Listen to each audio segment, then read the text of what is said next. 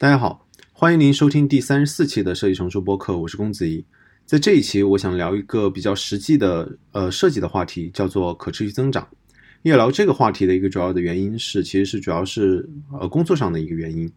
由于前段时间的一个我我所在的团队的设计团队的一个组织结构的一个变化，我所在的团队我被划到了呃自营产品的用户增长团队，同时我们除了要承接呃，业务的一个需求，我们还被指指派或者是被要求要做一个非常重要的呃另另外一个方向，就是要做设计的一个课题。嗯，我觉得从大方向上，首先我们我们开始非常强调的设计课题，特别是可持续增长这样一个设计课题，我觉得从我所理解来说，对于。现在的一个业务大环境，从上面的我的领导来说是认识的比较清楚的，就是在互联网的这样一个大环境下，不管是以前高速增增长的一个电商的一个产品，还是互联网啊，还是社交的一些产品，其实都会面临非常嗯非常非常多的一些问题，主要的问题就是集中在获客的成本越来越高，而新增的一些流量。已经越来越少了。我们已经吃完了之前比较好获得的一些流量，那接下来的流量其实非常难以获得。它的成本比较高的情况下，就我们需要面对的是，作为设计师需要考虑的是，从之前去支撑业务去做比较粗犷型的一个增长，嗯，到现在我们需要去做，呃，经常我们现在用到的用户分层，或者是对于我们能够接触到的流量进行盘点，并且去做。呃，我们现在接下来要关注的可持续增长。那么，其实我拿到这样一个课题的时候，我这一期可能主要多的是去分享我的一些调研的一些收获。嗯，我可能会通过几期的这样一个呃节目来去整体的去阐释我在做这样一个课题的时候会是如何思考。同时，我会呃去比较一下，嗯，在企业中做这样的一个设计课题，除了承接业务。呃，去做这样一个设计课题和呃，我之前在学校里面可能会有怎么样的不同？嗯，前面我讲完了，可能是呃，我们如何为什么在现在这样一个阶段，我们需要去考虑可持续增长，而不是比如说在一七一八年的时候，我们经常在讲的是增长黑客，我们如何用嗯增长黑客的从获客到留存再到分享的这样一个模型，去比较快的去收割去收割可以接触到的流量。现在我们要考虑的是如何去让我们这些现有的能够预期的，嗯，不那么快速增长的流量，同时能够盘活起来。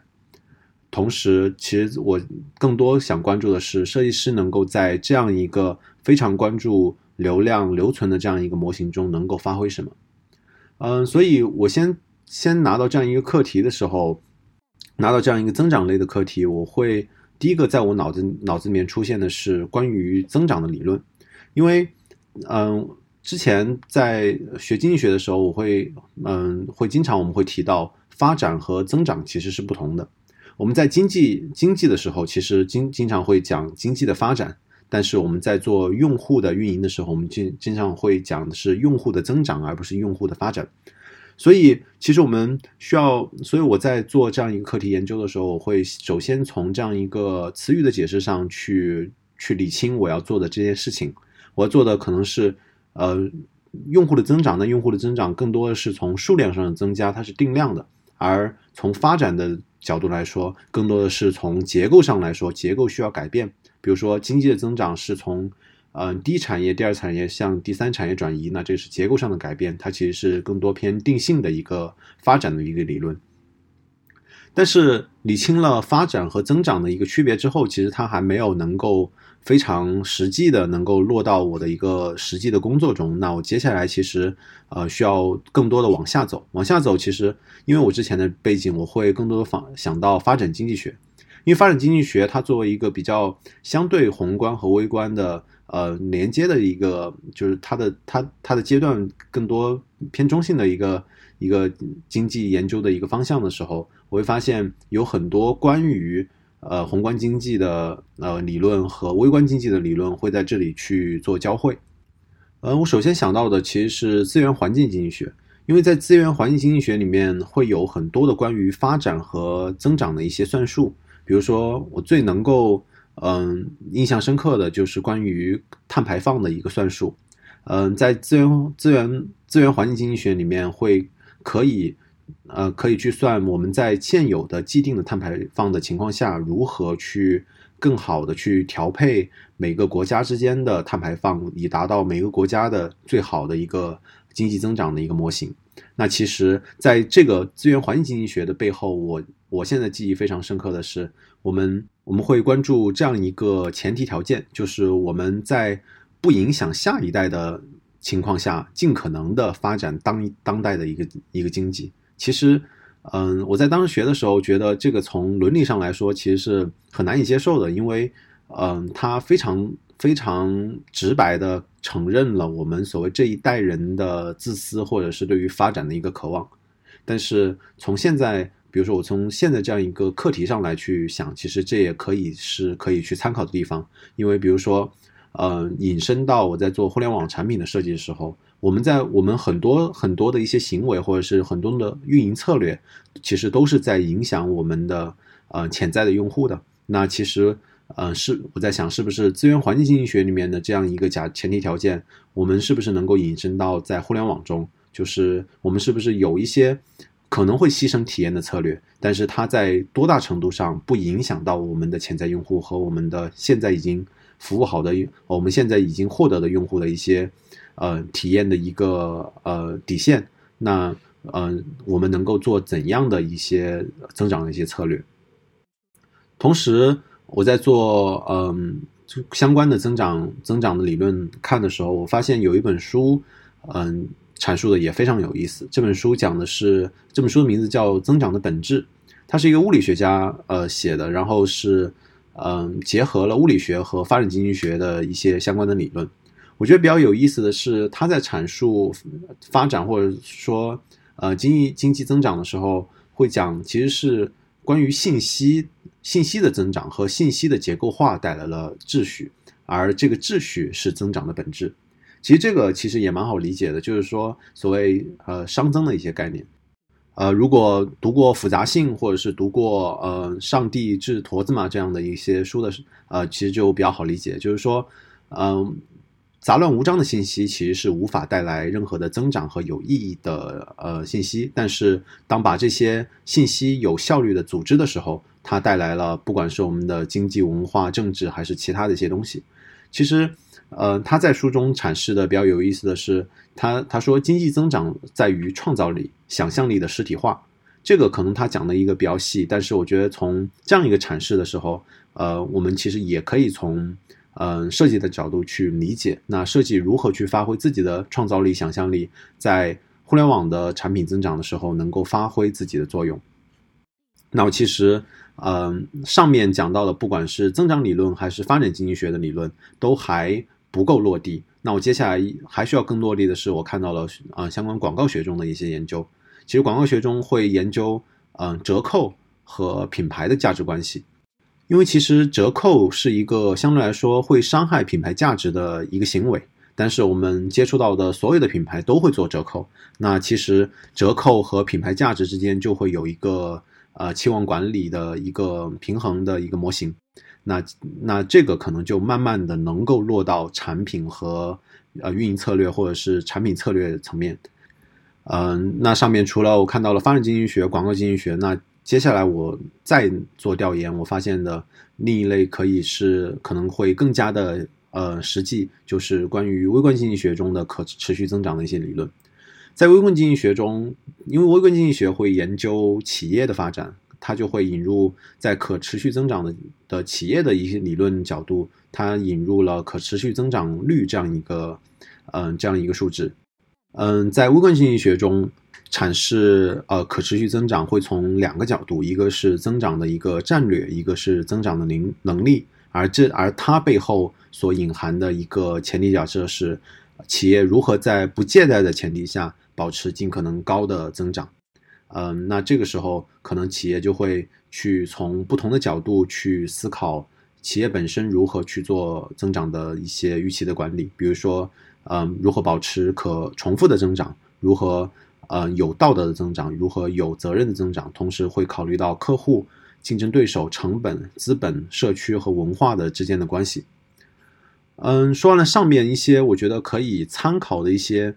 呃一些一些领域，最最终其实呃我在做呃可持续增长的检索，其实最最后绕不开的就是关于嗯互联网和互联网产品的一些呃增长理论。在互联网产品的增长理论里面，我觉得现在来说大家都还比较一致，并且比较聚焦，因为。从字面意义上去理解可持续增长，其实就是呃两个部分，一个是可持续，一个是呃增长。那如何保保证这两者都会实现呢？其实就相就相当于一个我们非常熟悉的一个水桶模型，就是一边是我们往里灌的水，一边是嗯可能慢慢流走的水。嗯，在呃大多数人，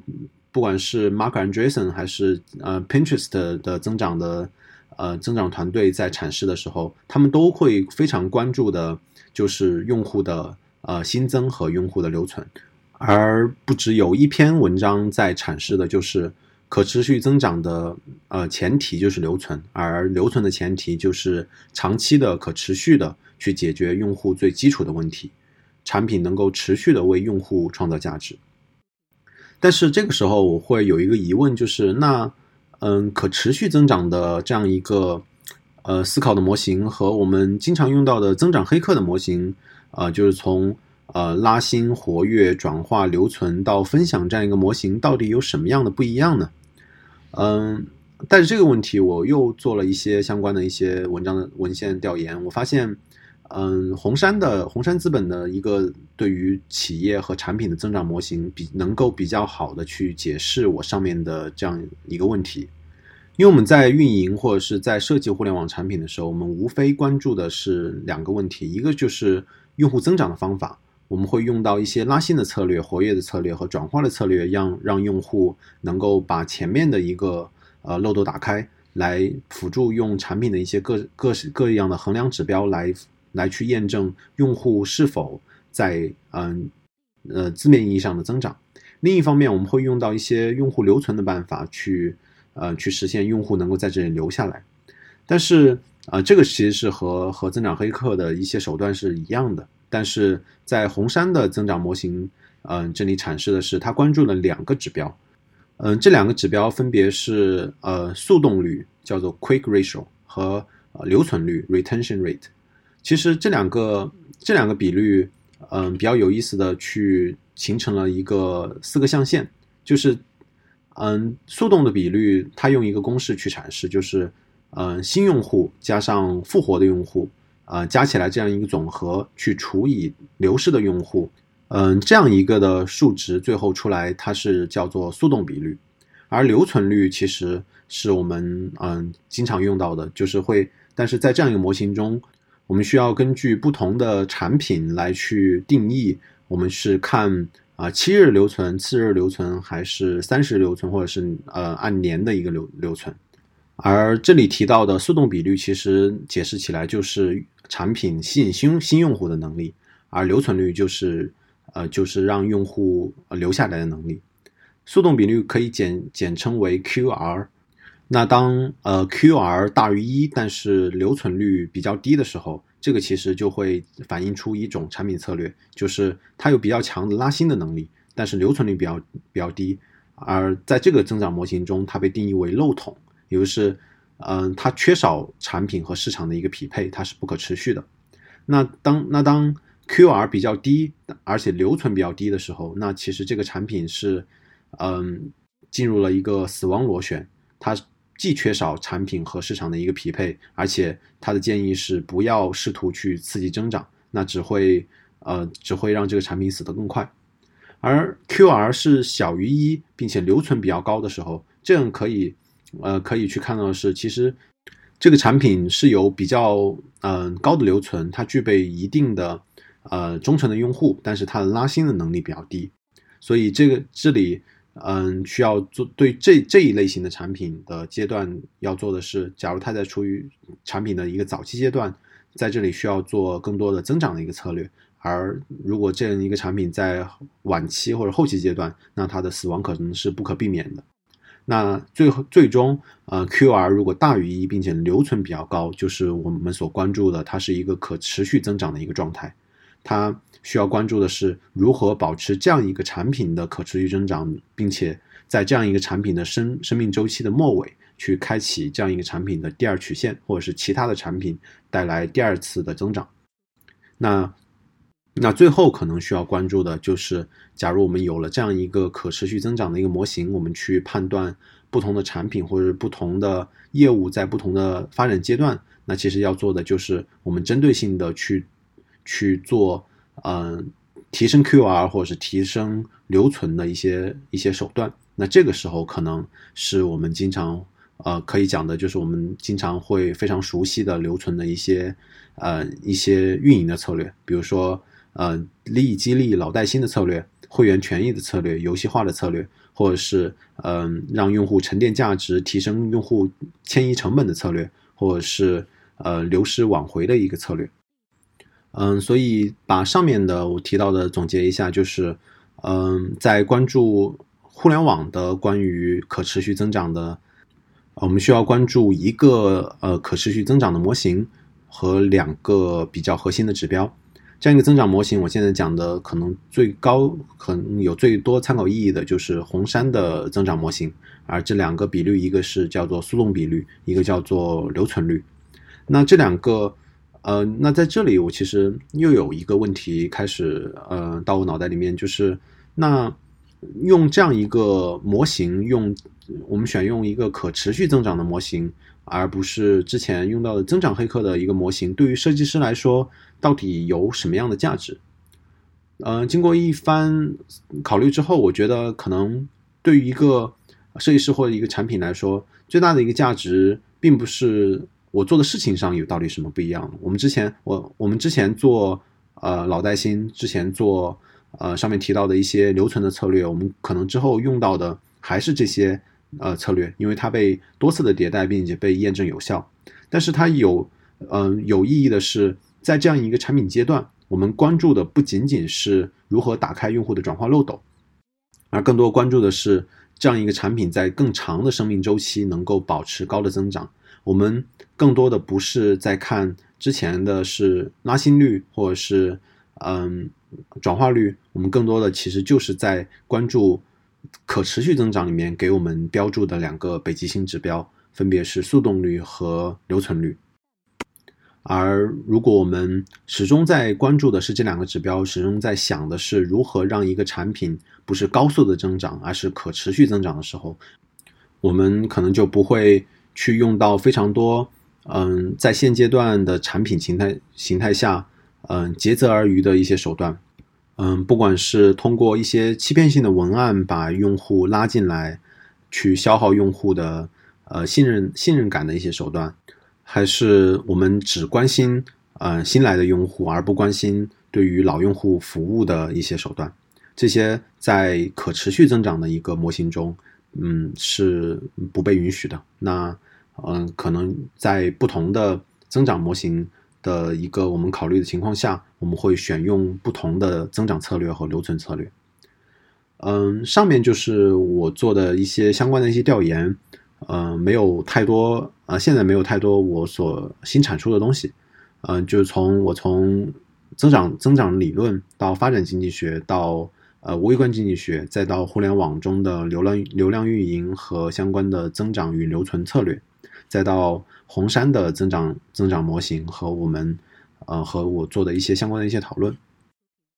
那最后，我想，其实我想提的是，我正在关注的一些问题，就是上面做了一些调研，我需要我我现在正在思考和关注的问题，其实是如何去应用这样的一个增长增长理论，能够比较快速的，并且能够有效的在我所做的实践中去拿到结果。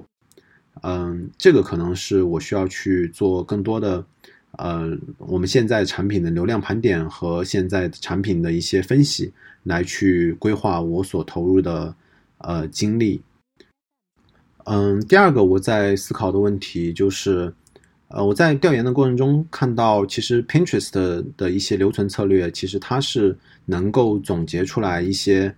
嗯，可复用的一些一些框架和能力的。那其实我在做和思考这样一个课题的时候，我觉得呃需要关注的，而且是在嗯设计团队中比较关注的是，一个课题不仅仅应该能够解决当下的一些产品的问题，它还应该是一个机制，它具备解决重复性的能够解决的。解决问题的能力和它具备跨领域和跨业务的一个复用性。第三个，我在思考的就是设计师能够在这样一个课题中发挥如何发挥自己的价值。因为上面提到的，不管是经济的模型还是互联网的模型，它更多的其实是一个呃复合型的